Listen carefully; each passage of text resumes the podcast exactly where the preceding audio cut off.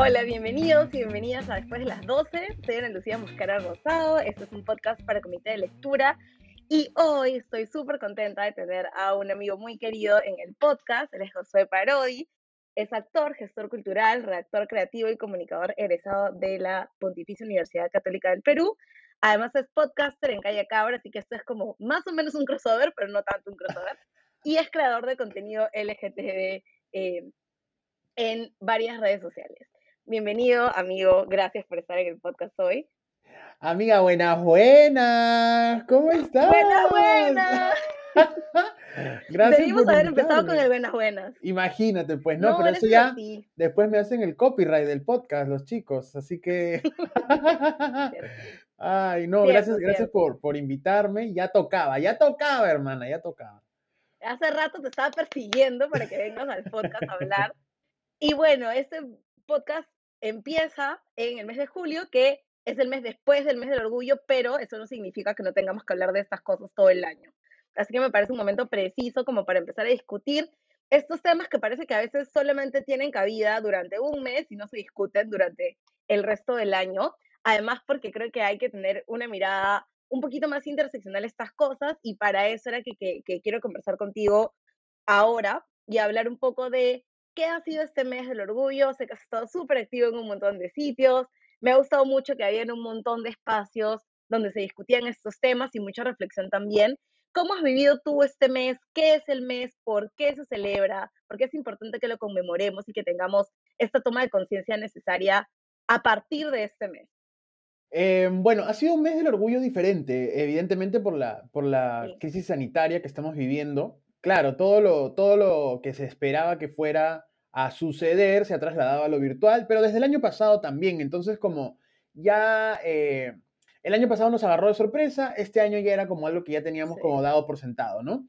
Y bueno, eh, sumado a la crisis sanitaria, evidentemente estamos atravesando la crisis política más vergonzosa de, de, nuestros años, en realmente porque... De nuestras vidas. De nuestra época, ¿no? Estamos viviendo caprichos por ahí estirados por ahí y, la sociedad está en juego. Y eso eh, no es ajeno a la comunidad LGBTQ+, ¿no? Entonces, claro, este, este mes de orgullo ha sido particular y mucha gente pregunta, este, ¿qué es, el, orgullo LGBTQ+. El orgullo LGBTQ+, es, eh, es muchas cosas, entre ellas, que me podría atrever a decir, es exigirle al Estado eh, la deuda que tiene con la comunidad LGBTIQ, la de los derechos en realidad, ¿no? La de poder amar, vivir, identificarse, moverse, acceder a diferentes derechos de la manera eh, como nos corresponde. Eso por un lado. Después también, eh, ¿por qué no el de celebrar? El de celebrar que las personas que tenemos la posibilidad de ser visibles, podamos gritar al mundo que somos eh, diversos, que somos coloridos, que, amamos a quien amamos, que queremos ser quienes queremos ser con total libertad. Y creo que por ahí también eh, eso es importante reconocerlo.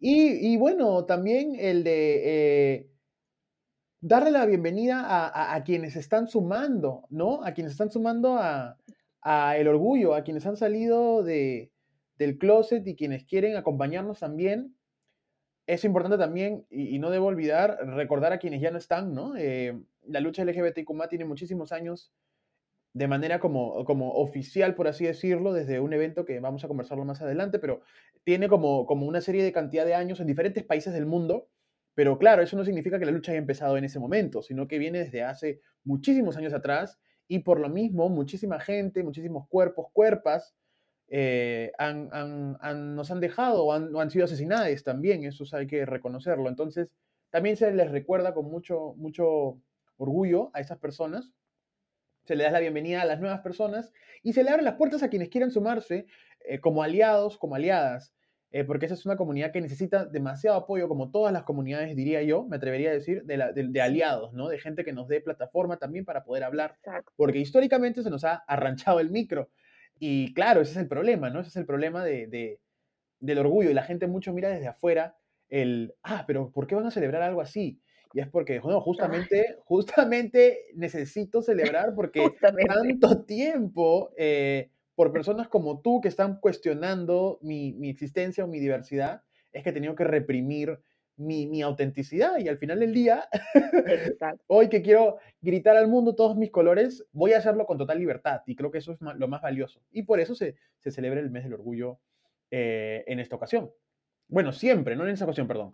En general, ¿no? Eh, ahora, sumado a, a, los contextos que estamos viviendo, ya son otras cosas que, que también podemos conversar en un rato. Uf, sí, es, es bien importante lo que mencionabas de cómo sentir orgullo y vivir en tu ser más auténtico finalmente es un acto de resistencia también ante tanta represión, ante tanta violencia, sobre todo en sociedades como la nuestra, que ahora también hemos visto que se vuelve muy represiva, que se vuelve muy intolerante, que no respeta las maneras diferentes de vivir y existir de las personas, que creo que también de eso se trata, ¿no? Que se, que se respete y que se respete las diversidades de todas las personas dentro de la comunidad también, porque creo que muchas veces también hay esta agenda marcada, que es algo que a mí me impactó mucho y a pensar mucho de esta es la manera correcta de comportarse, no deberían hacer esto, no deberían hacer marchas, no deberían hacer esto y lo otro. Y en realidad la idea es poder respetar a las personas en su diversidad, en su capacidad o en, su posibilidad de poder expresarse como decidan y vivir su orgullo, vivir su identidad de la manera en que, que lo decidan también. Entonces creo que es súper importante que miremos, sobre todo en este contexto, como bien mencionabas, en este contexto de pandemia, que ha afectado muchísimo, sobre todo a las comunidades trans en el Perú, eh, en este contexto de crisis política, donde hay muchísima intolerancia, donde hay muchísima represión, mucha violencia, que se celebre y se valore a la comunidad LGTBIQ, que creo que realmente siempre ha estado luchando por tener una vida digna, que creo que es lo que todo el mundo debería, debería aspirar a tener como, como requerimiento mínimo, ¿no? Me estabas contando un poco de los inicios o los orígenes del orgullo, de cómo nace el orgullo. Y creo que esto va a dar, eh, nos va a ayudar a tener este puente entre el orgullo y también la lucha antirracista, porque cuando recordamos el orgullo y pensamos el orgullo, muchas veces nos enfocamos en el presente o miramos qué se está haciendo ahora, pero es importante reconocer también de dónde vienen las luchas de la comunidad y quiénes fueron las gestoras de estas luchas y finalmente las que fueron reprimidas, que sufrieron mayores violencias y que se expusieron o pusieron sus cuerpos en la línea de lucha para poder disfrutar ahora del orgullo que, se tiene en la comunidad. Entonces, vamos a hablar un poquito más de eso. Sí, por supuesto. Eh, es de suma importancia y las personas LGBTQ y aliados que están escuchando esto, o, ojito, orejita, porque el que, no sabe su, el que no sabe su historia tiene que aprenderla, tiene que realmente eh, eh, poner atención. Pero bueno, vamos a, a, lo que sucedió.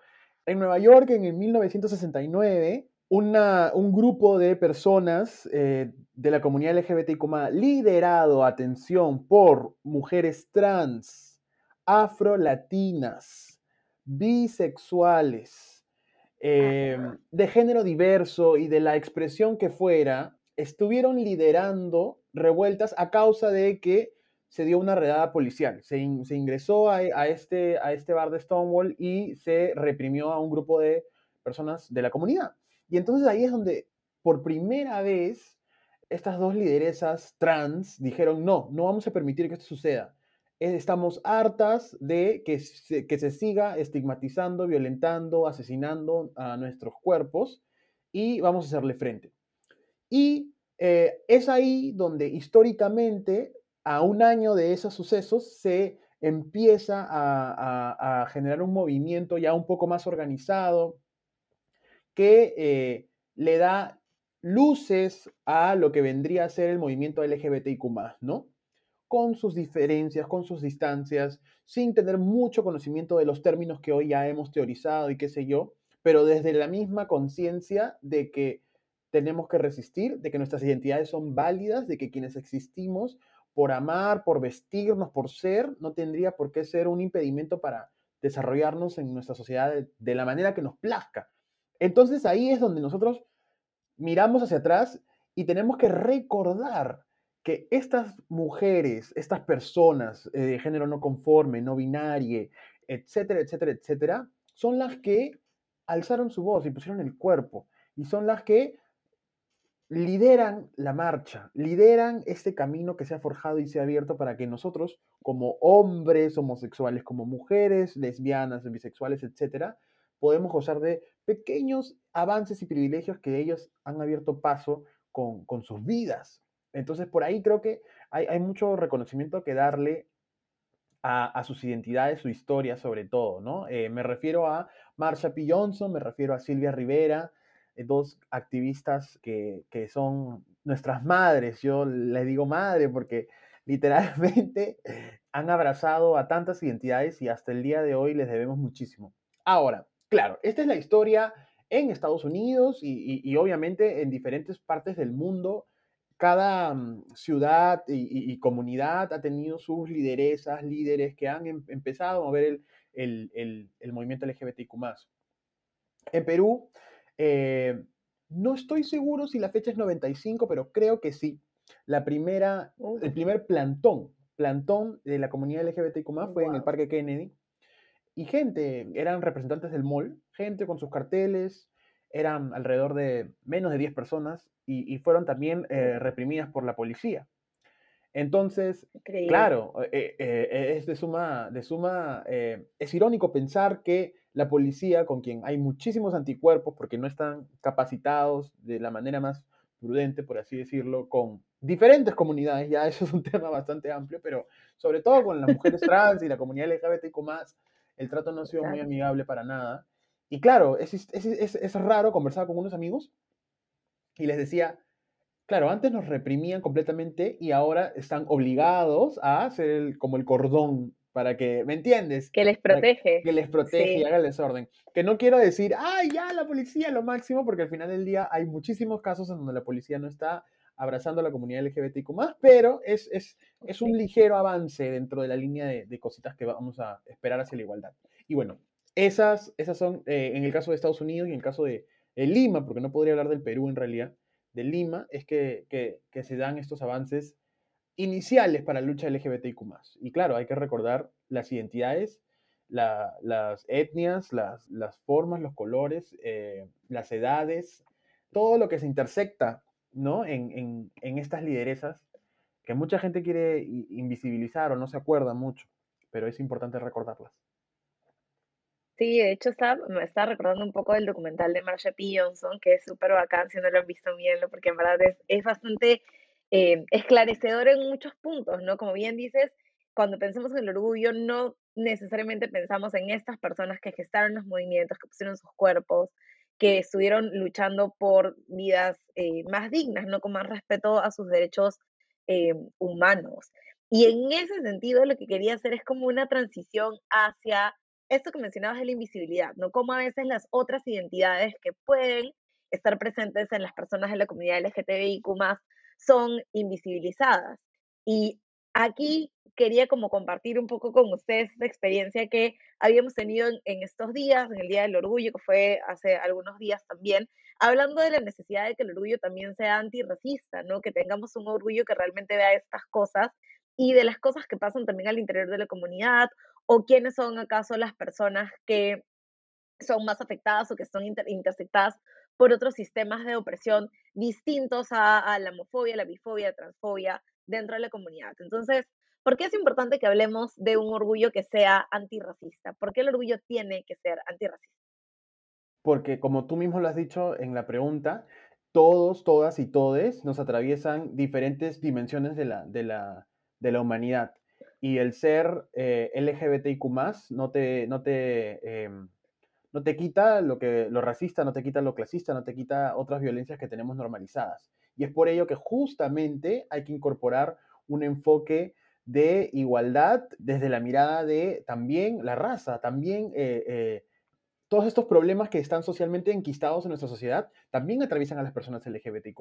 No solo por el hecho de que nuestras lideresas hayan sido no blancas, sino porque eh, hoy por hoy, hoy por hoy, desde ya, evidentemente existen em, distancias estructurales para las personas de la comunidad indígenas, afro, etc. Y desde ahí sumarle la capa de la vulnerabilidad LGBTIQ en nuestro país ya te pone en una situación aún mucho más vulnerable. Entonces, evidentemente, no es lo mismo, y eso lo tengo clarísimo, no es lo mismo ser un hombre gay blanco que ser una mujer trans eh, indígena y vivir en, eh, alguna otra parte del Perú que no sea Lima. Entonces ahí es donde se intersectan totalmente. Y podemos llevarlo. Un chico gay eh, blanco no es lo mismo que un chico gay que vive en un asentamiento humano, ¿me entiendes? En, en, en, la periferia limeña. Y así, y así hay que ser conscientes de que los privilegios nos ponen en, mucha ventaja. Y el otro día conversaba en un, en un, en un conversatorio y yo decía, hoy en día, y te debe pasar mucho a ti, Ana Lucía, tú dices la palabra privilegio y la gente se amarga, se sale, se le cae el pelo. Olvídate, la gente se enoja, se atacan. Se enoja y, siente que le estás quitando total mérito a su vida y es como, escúchame. Y, te, y, la primera es, no, mi esfuerzo, tú no sabes lo que yo he vivido. Y está bien. Yo siempre digo, el esfuerzo es aplaudible y te lo celebro y te lo aplaudo y qué lindo. Pero no puedes negar que las fichas del, del, juego en donde empezamos son iguales para todos. Están desiguales. Están totalmente desiguales y tú te puedes esforzar el triple, pero no es normal que tengas que esforzarte el triple. No es normal. Exacto. No es normal. Entonces, eso también se aplica a la comunidad LGBTIQ. Y yo soy muy, muy consciente de, de, de, ello porque a mí me beneficia en gran manera verme como me veo, ser hombre, el ser gay también, el ser eh, birracial y tener, tener un, color que no es tan oscuro como el de otras personas. Eso también me pone en una situación de privilegio. Entonces, por ahí es donde yo tengo que entender que ya estoy en una ventaja por sobre otras personas dentro de mi misma comunidad. Vivo en Miraflores, he ido a la Universidad Católica, etcétera, etcétera, etcétera. Desde ahí yo ya tengo varias fichas adelantadas que otras personas no tienen. Y cuando nosotros miramos al otro lado y decimos, ah, bueno, pero es que pucha, eh, no sé, qué sé yo, y queremos justificar esas distancias. No, no estamos mirando al otro con igualdad, o sea, claro, no somos iguales, evidentemente, y tú sabes a qué me refiero, pero no, no, a lo que voy es de que, claro, se quiere em, homogeneizar una comunidad cuando realmente son esas diferencias las que tenemos que trabajar para poder atender eh, varias necesidades específicas de cada identidad. Las necesidades de una mujer trans no son las mismas las de un hombre gay o de una mujer lesbiana en este país.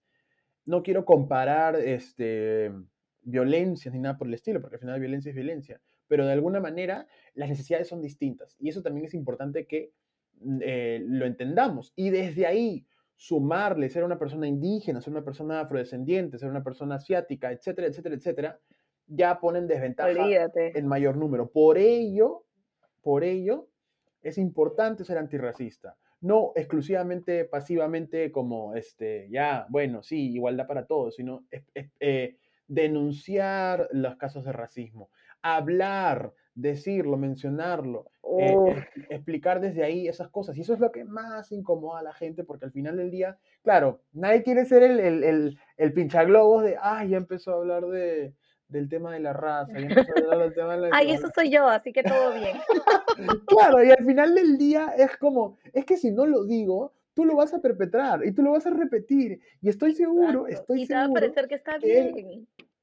Exacto. Y es que por eso está en la televisión está financiado el racismo, está aplaudido el racismo, está ah, este, celebrado, tiene altos puntos de rating, porque para la gente es normal, porque para la gente es, es, es, es maravilloso. Y eso pasa con, los medios eh, masivos. Lo que han hecho es utilizar todas estas violencias para poder este, justamente beneficiarse, porque es lo más fácil, es lo más fácil. Pero bueno, me, estoy yendo porque me, me, haces recordar varias cosas, Ana Lucía, me haces pensar. Eh, pero claro, el orgullo tiene que ser antirracista, tiene que ser anticlasista, tiene que ser antitoísta, porque no nos damos cuenta de muchas, muchas cosas. Y y a veces pasa también que, que hay muchas personas que se escudan en que son parte de la comunidad para decir, yo no podría jamás ser racista porque creo que el, año pasado hubo un caso, no sé si fue el año pasado, hace tanto tiempo, creo que fue hace un par de años, con una Miss, con una Miss Universo, eh, creo que fue con la que fue Miss Universo ah, antes de la que está ahora, que obviamente ganó, era una Miss sudafricana, etcétera, y luego hubo una serie de, de videos, de comentarios de alguien que era una persona de la comunidad LGTB agrediéndola y atacándola por ser una mujer afrodescendiente, ¿no? Entonces luego yo recuerdo bien que cuando salieron estas cosas de esto no está bien, la primera excusa de esta persona fue decir, yo no podría jamás ser racista porque soy una persona de la comunidad LGTBIQ+. Y yo estaba como, bueno, pero eso no, o sea, no tiene una relación directa necesariamente, ¿no? Entonces creo que a veces puede pasar que alguna persona, así como las personas racializadas, pueden decir, yo no soy homofóbica porque soy de, de, la, de una comunidad que es oprimida. Y sí puede pasar, y sí es posible, porque esto de ser de comunidades que son históricamente excluidas no nos eximen de poder tener estos sesgos que conviven con nosotros todo el tiempo, ¿no? Y es algo que, que también se tiene que pensar y creo que cuando se interpela un poco de que estas luchas no pueden estar separadas, ni la antirracista, ni, ni la lucha de la comunidad LGTBIQ+, la gente como que se ataca un poco, pero en realidad es imposible separarlas, ¿no? Eh, yo siempre he pensado que la, lucha antirracista no puede estar desligada de el respeto restricto a las disidencias o a las comunidades LGTBIQ+, otras comunidades, y del mismo modo creo que también las luchas del orgullo o, las luchas de la comunidad tienen que tener esta mirada también, porque como bien decías, hay diferencias dentro de una comunidad, es una comunidad homogénea, ¿no? En verdad sí, y, lo que has dicho me parece sumamente importante. Te voy a hablar de una experiencia. Yo, las aplicaciones de citas, que yo no sé por qué las sigo teniendo, creo que estoy esperando el amor de mi vida por ahí, pero en verdad son de lo más tóxicas. y me pasa que estas están llenas de clasismo, racismo, incluso homofobia internalizada.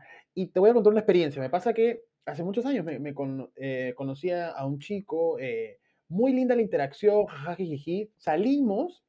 Para esto, dicho sea de paso, nunca yo había hablado del tema racial con él, había visto mis fotos y es qué sé yo, y nunca salió ni, ni, ni, pues. hablamos del tema y abordamos.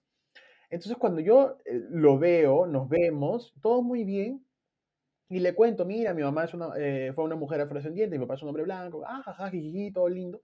Y él me hace el comentario, ah, pero es que todo bien porque tú no eres tan negro, me dice esto. Ay, no, me muero. Y lo dejaste. Obvio, o sea, no lo dejé ahí en ese momento. No, no, puedo, no puedo abandonar a los hombres así en 5 o 6 pero sí, eh, eso fue como el, el red flag más grande y dije en mi mente a este amigo, eh, nunca más, ni amigo, ¿no? Este, entonces yo dije ya, solo tengo que terminar de comer e irme. entonces, este, es muy normal ver en los perfiles de búsqueda de, de, de chicos estoy buscando tal, tal perfil, no gordos, no chinos, no tal, no negros, no Oye, suele pasar. No, y es una práctica demasiado cotidiana, no afeminados, no tal, tal, tal, tal, tal, tal, tal. Entonces, la gente tiende a escudar estos gustos, ¿no? Y debe pasar muchísimo también en aplicaciones de citas heterosexuales que, claro, escudo mis gustos en que, escudo, perdón, escudo mi, mi racismo y mis violencias en gustos. Que son mis gustos. Claro, no, es que, pero es que son mis gustos, claro, pero históricamente de cómo se han construido los gustos, o sea, no, no me vengas a mí con el cuento del gusto y de que qué sé yo. Entonces, definitivamente hay una chamba muy, muy grande desde dentro de la comunidad para combatir ese tipo de violencias completamente normalizadas. De las más grandes es el racismo, la gordofobia, que es una cosa terrible, y estoy hablando desde la experiencia de hombres oh. homosexuales, pero imagino también que se replicará en otras identidades del LGBT, ¿no? Y, y sí, eso hay que, hay que siempre denunciarlo. Oye, esto, qué, qué complejo lo que me comentas, porque sí, pues es como una red flag súper grande. O sea, a mí también me ha pasado en algún momento que me han dicho, ay, pero tú no eres tan negra, ¿no? Y además es bien chistoso porque asumen que es un cumplido. Entonces tú tienes que agradecer porque te han dicho que no eres tan negra.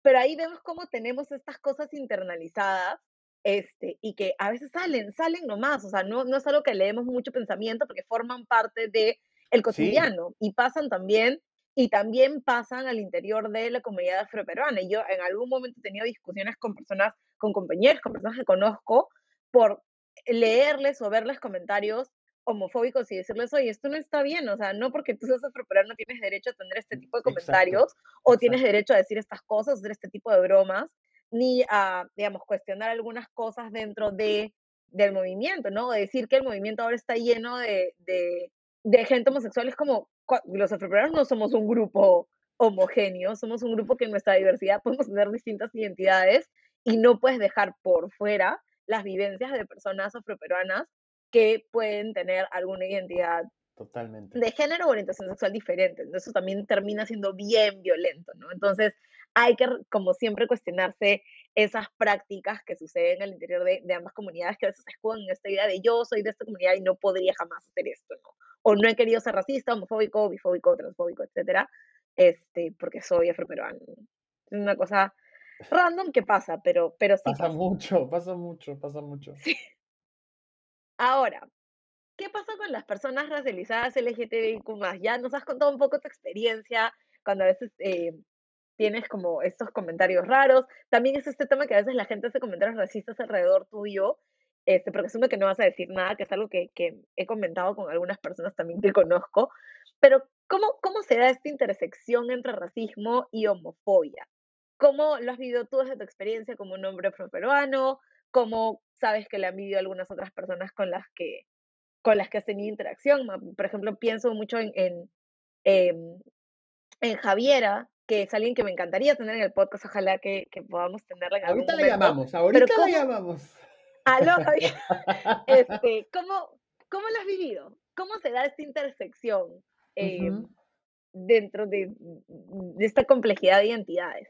Yo sé que el, el racismo es violencia en todas sus expresiones, pero a veces se camufla, como tú bien lo has dicho, como cumplidos, como este, como este, te estoy diciendo algo lindo, te estoy celebrando y me pasa mucho, por ejemplo, bueno, esta situación o esta exotización de los cuerpos negros, ¿no? Que me pasa también mucho, ¿no? Eh, que oh. claro, me hipersexualizan porque me veo de tal manera. Sumado a que un hombre gay eh, eh, socialmente es ya promiscuo, socialmente, imagínale un hombre gay afrodescendiente, a su, este hombre tiene que tener, ¿me entiendes? Tiene que verse de esta manera, tiene que, este, ¿me entiendes? Entonces, me ha pasado que me han hipersexualizado por lo mismo que, que soy afrodescendiente. Y claro, siempre se camufla desde el, ay, pero te estoy sumando esto, ay, pero qué rico esto, ay, pero lindo por acá, pero te ves bien, pero no, no, no lo tomes a mal, pero... Y siempre viene desde ahí cuando la gente dice no lo tomes a mal es porque saben que va a decir algo que va claro. a Es como, te puedo decir algo, pero no te molestas y yo como, uy, uy, no lo digas. ¿Yo para qué? y, no me ha quiero ofender, pero es como, no. Claro, es como, ni, no te, ni te atrevas. Y me ha pasado desde ahí, y, y, ese es un privilegio del que debo reconocer, no que haya vivido esas experiencias, sino que eh, entiendo que otras personas que obviamente no se ven como yo, tienen otras experiencias muchísimo más violentas. El mismo hecho de que mi padre me acepte, desde ahí ya me permite a mí ser una persona visible.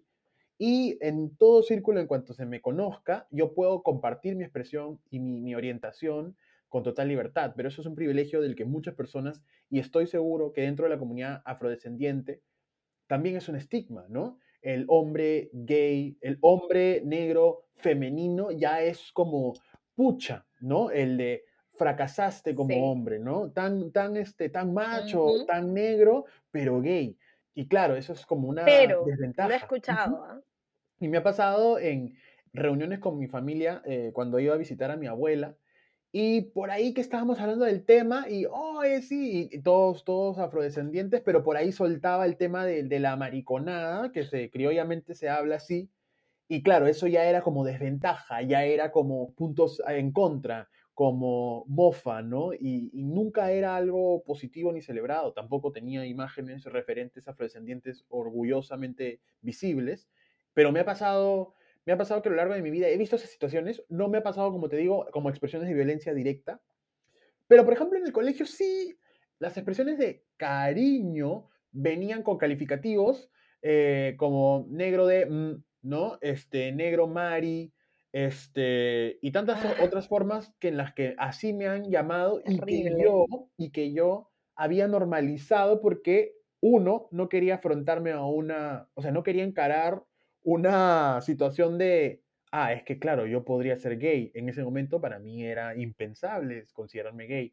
Entonces, tomarlo deportivamente era la única salida que tenía.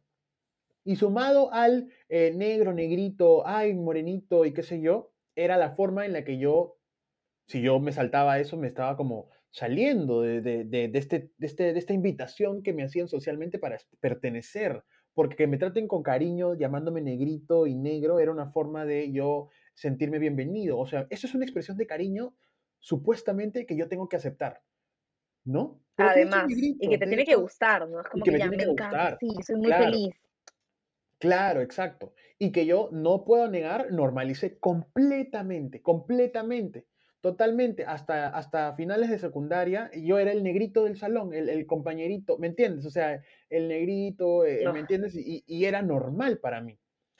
claro, yo cuando entro a la universidad y me doy cuenta de tantas otras cosas, digo, eso no es normal. O sea, ¿por qué he naturalizado algo así? pero creo que esas son varias expresiones de, de racismo que yo he ido viviendo, normalizado por completo, y que ya luego he tenido que deconstruir, porque al final del día todos tenemos violencias normalizadas. El otro día conversaba con una amiga y le decía, escúchame, todos hemos vivido en una sociedad clasista, pero al mango. Perú es el país, no sé si es el país más clasista del mundo, pero estoy seguro que, lo, es. Estamos en el ranking. Escúchame, las elecciones lo revelan, o sea, estamos divididos al 50% literalmente. O sea, eso es una cosa. Es una cosa que, que, que grita, grita, grita que estamos viviendo una desigualdad abismal, abismal. enorme. ¿Y no te pasaba que estúpidamente pensábamos en los que últimos 10 años que la cosa como venía de alguna manera mejorando, que las personas LGBT estábamos de alguna manera sintiéndonos muchito, pero esta campaña electoral cómo ha desatado de personas que tú podrías haber considerado Nos en la cara. Exacto. Es como cuando tienes un granito y le pones maquillaje. o sea, te lo cubre, pero en algún momento va a reventar. Era era una cosa que yo decía, escúchame, yo con este chico he compartido horas de horas en trabajo en la universidad. Con esta persona he, estado en grupo, he, bailado con esta chica tanto tiempo en tantas fiestas. ¿Qué? Y, de pronto soltando una sarta de cosas que tú dices, o sea, de verdad. Y se ha visto todo, o sea, hemos escuchado racismo, clasismo, el otro día escuchaba también a alguien decir que, los temas de las minorías son porquerías, que nos sirven. Y era como, ¿es en serio? O sea, a ese nivel hemos llegado, hemos llegado a un nivel súper feo y mucha gente como que dándole la razón y validando estos discursos que son discursos de odio. Eso no, eso es un disclaimer.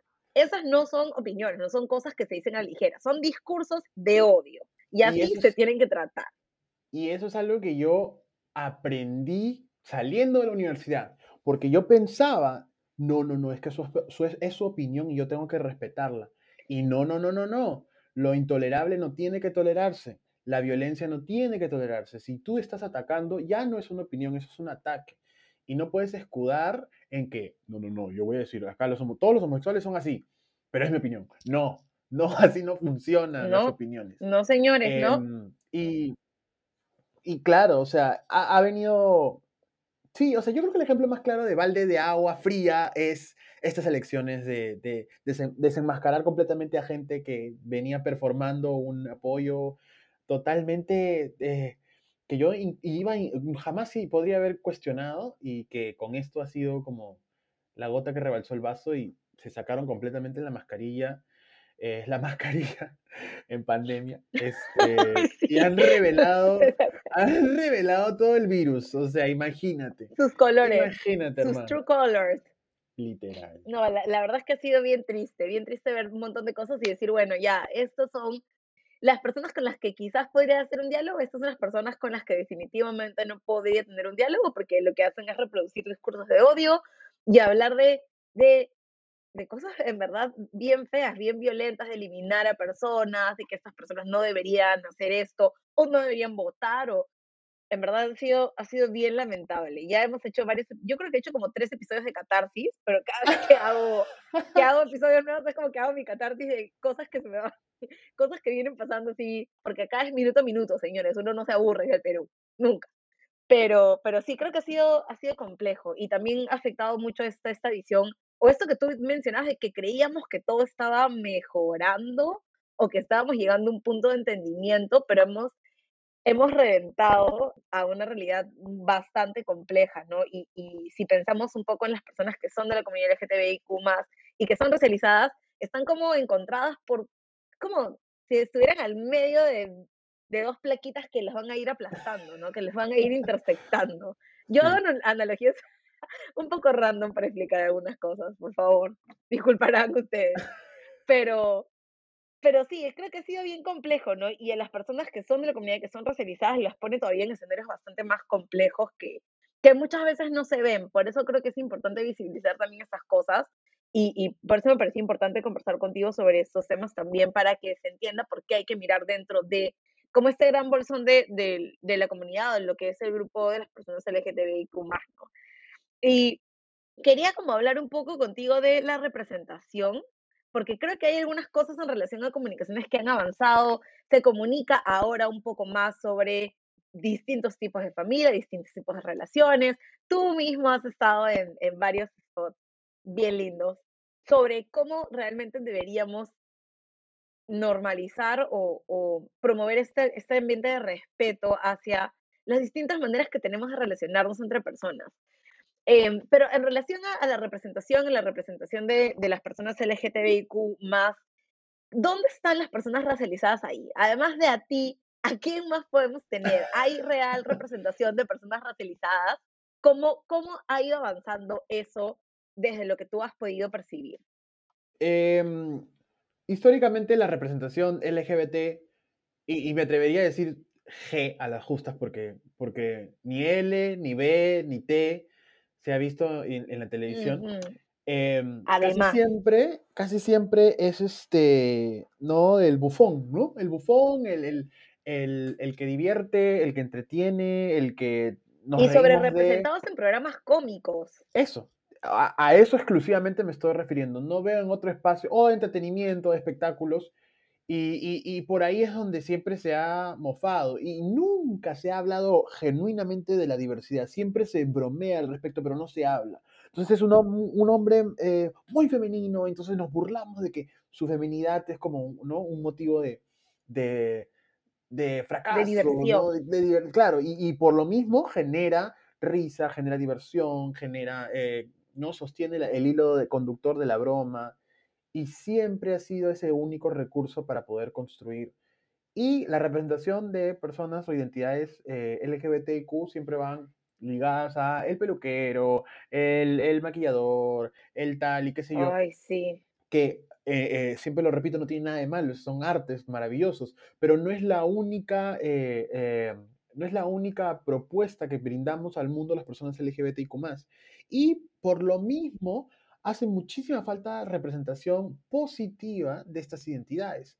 Entonces, siempre se ha travestido al hombre heterosexual y se le ha burlado, porque claro, ponerte ropa del otro género ya es sinónimo de fracaso, de ridiculez, ¿no? Y Em, los pocos representantes positivos que yo he vivido, y, para mí el icono más grande es la Chola Chabuca, yo creo que em, Ernesto ha sabido construir muy bien un personaje, no necesariamente LGBTIQ pero, pero sí que habla desde un cuerpo masculino en ropa femenina y que desde ahí ha hablado desde el respeto, o sea, desde ahí ha hablado desde, o al menos en los últimos años ha reivindicado su imagen y es una mujer que es un, es un, personaje que es un, eh, vamos a llamarle drag o lo que fuere, que tiene un, espacio televisivo en prime time, en televisión nacional, por, por, años de años de años. Entonces eso me parece poderoso también, pero sigue habiendo un, hueco muy, muy grande para otras identidades también y para,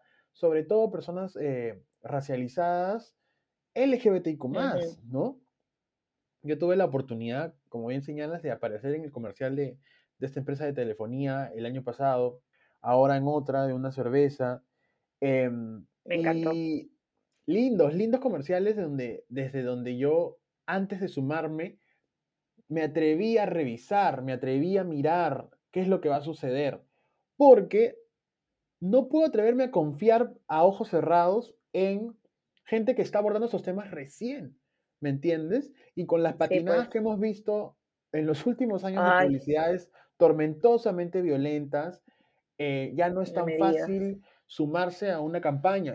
Y, amiga, hermana, em, personas racializadas buscando chamba, buscando plata, hay, ah, somos, un montón. Bastante. Somos, somos.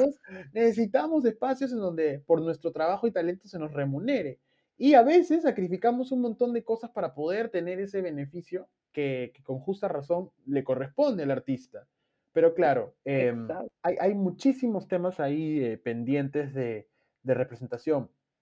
Em, muchísimos, eh, amigos afrodescendientes, homosexuales abiertamente, bailarines que están rompiéndola en televisión, también me, Ah, sí. me, me llama mucho la atención, los aplaudo, pero repito, hay todavía muchísima, hay una deuda grande con, con las identidades LGBTQ afrodescendientes, indígenas, eh, asiáticas, asiático-peruanas, etcétera, que, que merecen, me, merecen sobre todo, ¿sabes qué, qué es lo más importante, creo yo?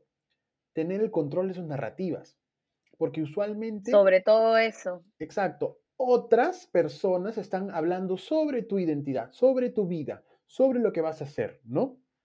Películas maravillosas sobre personas afrodescendientes, sobre personas LGBTQ dirigidas por personas blancas, dirigidas por personas cisgénero o Ay, no. heterosexuales.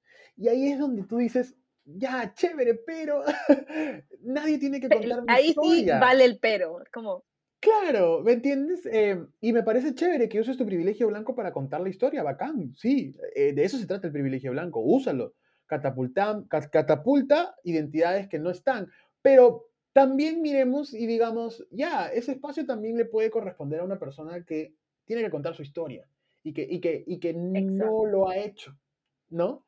Y, y si no estás dando el espacio, me, pasa, me pasaba la otra vez, todos, todos son recuerdos, me, me activas los recuerdos, Ana Lucía Mosquera. no, está muy bien. Cuéntame todo.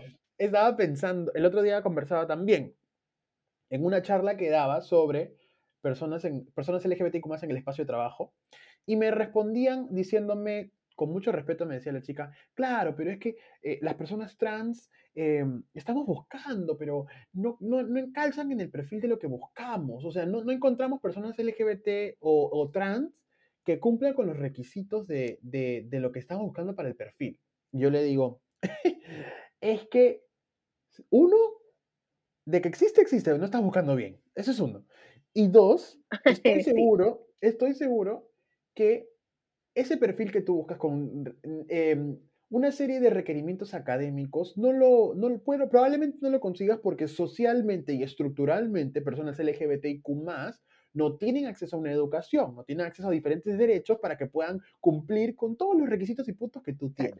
Y si tú no le das la oportunidad a una persona, no va a haber nunca. Entonces, es como que te sientes y digas, ay, no llega nadie, ya fue. No, párate y sal y busca, párate y brinda la oportunidad, abre tu puerta y llama a esas personas de la manera que corresponda. Em, y creo que esa Sí. es la chamba también que tienen que hacer las empresas, los espacios de televisión, la educación, tantas cosas que, que, Oso. que adeudan a, a la comunidad. Y es que por eso, y yo eso lo he aprendido de ti también, es que si en todos los espacios de, de, de la sociedad hay un, hay un hueco, hay una falta, es porque es un sistema, es un sistema. Y eso es algo que la gente tiene que entender. Las violencias estructurales son sistemas. Entonces, no vale con decir, ay, el blanquito, jajaja, jijiji". Eso no es racismo. Racismo es cuando al final del día yo, bueno, te dijeron negrito y todo lo que tú quieras, claro, sí, y está mal, pero al final del día yo no voy a tener la misma oportunidad laboral que tú como persona blanca sí vas a tener, que tú como persona LGBT sí vas a tener. Exactamente. No voy a poder acceder a un trabajo, no voy a poder casarme, no voy a poder, etcétera, etcétera, etcétera, etcétera. Entonces, todas las reglas del juego desde ya me van a empujar a que pierda. Siempre digo yo así. Exactamente. ¿Me entiendes? Yo ya tengo todas no- las, las reglas del juego en contra. Tú ya las tú tienes el, el- el manual del, del juego, está construido con tu perfil. Mi perfil no está en las opciones, Literal. ¿Me entiendes? No está. Desde ya no- no, puedo ni siquiera jugar por ese tema. Entonces es, es, es un tema complejo, estructural. Me fui un poquito, pero creo que igual calza en el tema de la pregunta, pero No, sí. es un tema, es un tema bien grande ese también.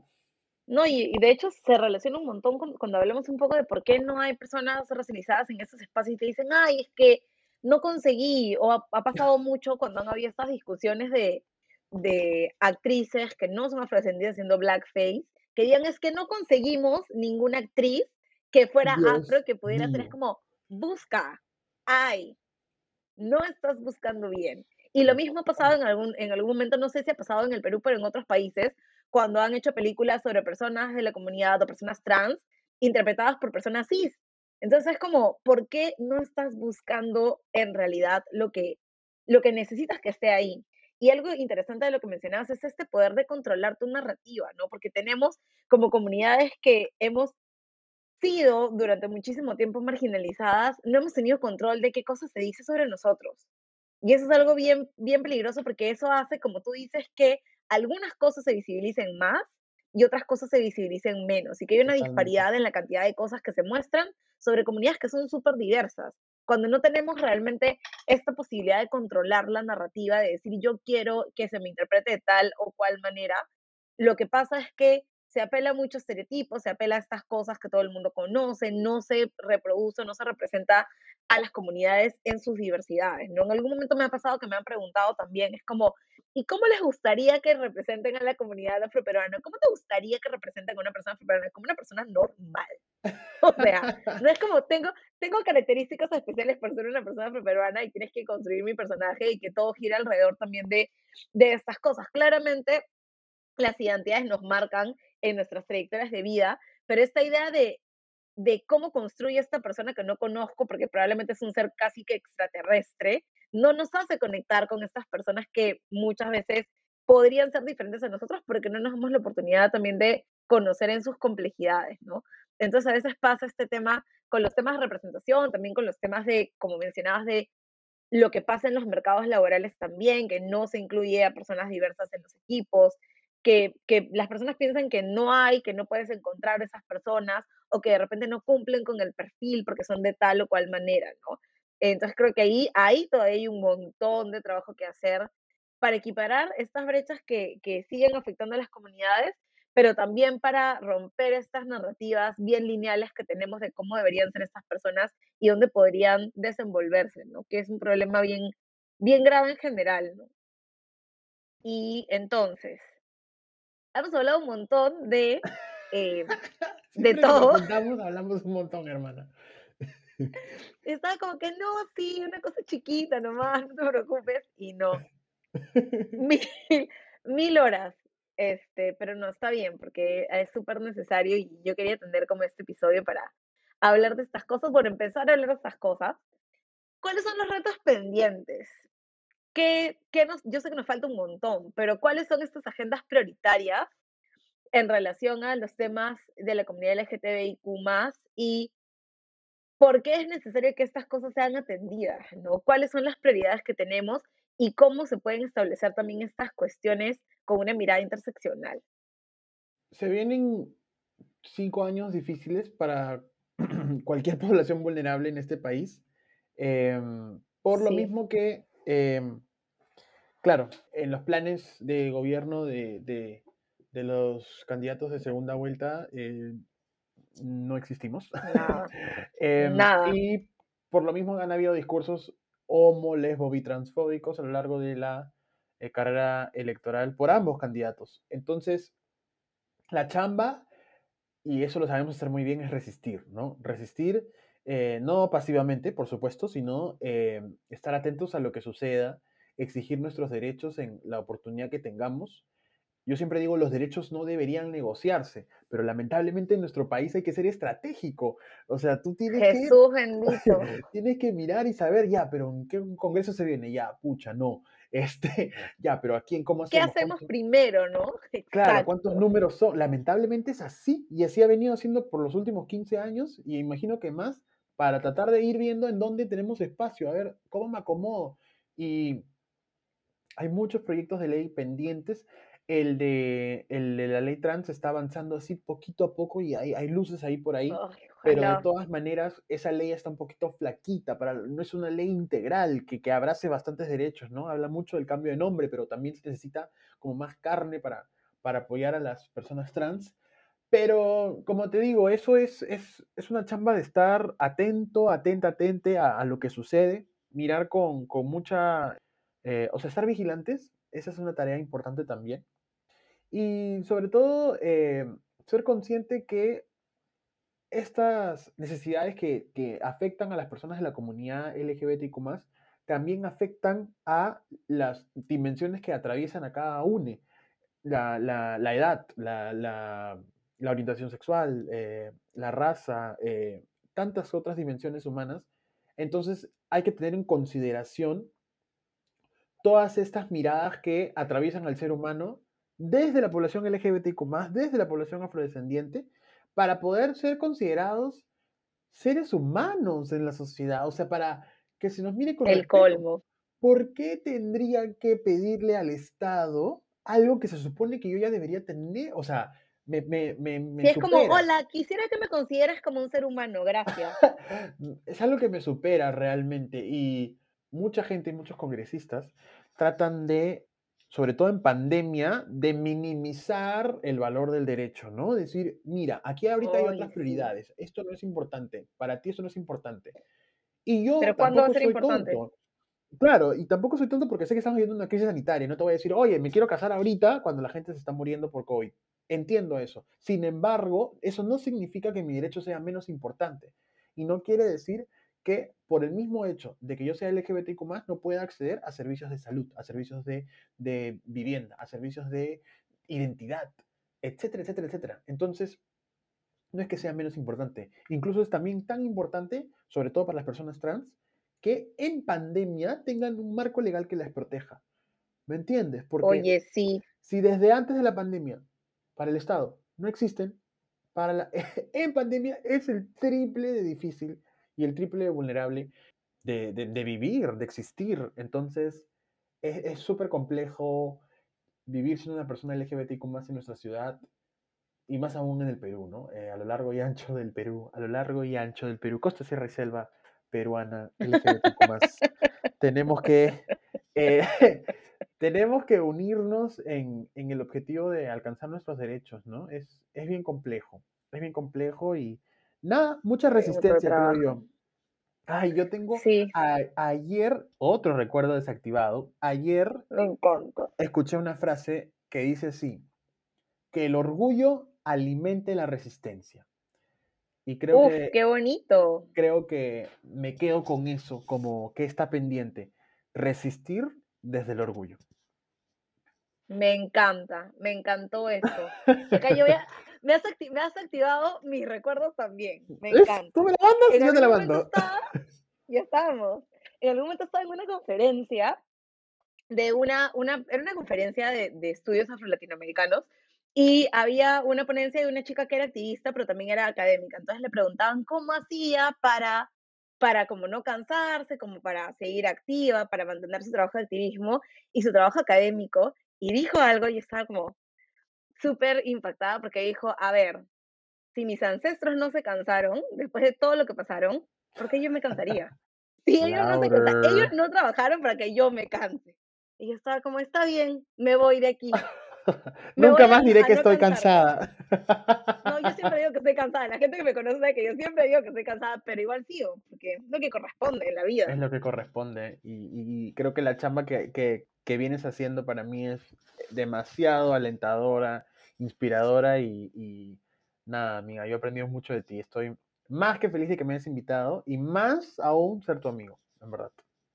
Ay, no, qué hermoso. Y yo también, yo también aprendo, aprendo un montón. Y antes de irnos, mi última pregunta es, ¿cómo podemos ser personas aliadas, conscientes y podemos contribuir? ¿Qué más podemos hacer? La primera de arranque que cuando me preguntan esto siempre lo digo es, amigo aliado, amigo aliada, el primer paso que debes dar es reconocer tu privilegio. Si no reconoces ese privilegio, no vas a poder ir ni apoyar ni nada por el estilo. El mundo se mueve en base a un perfil, a un color de piel, a un género, a una edad. Y si tú calzas en eso, estás viviendo en privilegio. Y desde ahí entender eso, entender eso es importante. Y desde ahí hay otras acciones, como el, eh, como el enunciarte como aliado, salir del closet como aliado, el de evitar eh, reproducir eh, chistes eh, homofóbicos, racistas, clasistas, etc. Y, y- y- y ser ese- esa persona que hace el pare al, al- al chat, el que no reproduce esos memes racistas, etcétera, etcétera, etcétera. Esas acciones pequeñas también dicen muchas cosas. La persona hacer. chinchosa. La persona chinchosa, que te van a votar de todos los grupos, pero al menos hiciste el cambio. Eso es Em, cierto. Entonces, seamos mejores aliados, seamos chinchosos. Exacto, y creo que hay tantas acciones pequeñas y, y sobre todo la- una de las últimas para cerrar es la de darle espacio a voces, a voces que han sido históricamente eh, silenciadas, Si tú tienes una plataforma y te van a escuchar por lo menos una persona, desde ahí puedes compartir la voz de alguien para que se amplifique. Y creo que eh, em, esa chamba también de los aliados es básica. Creo que reconocer que la lucha es de estas otras personas y que yo estoy apoyando, estoy aliándome a una Estás lucha. al costadito. Exacto, es muy importante. Desde ahí ya estás haciendo un paso bien, bien grande. Eso, nada más. Nada de querer hacerse los, ya saben, nada de querer hacerse los protagonistas. Hay que ser el chinchoso, el chinchosa, el chinchose de su grupo y siempre reconocer que nuestros privilegios pueden estar al servicio de visibilizar cosas y apoyar como podamos eh, todas las causas posibles, porque las liberaciones no son como una por una, sino que son liberaciones en total. Y en eso, a eso deberíamos apuntar, a tener luchas conjuntas que trabajen para garantizarle derechos a todas las personas. Así que, nada, muchísimas gracias, amigo. Ha sido muy, muy bacán tenerte acá.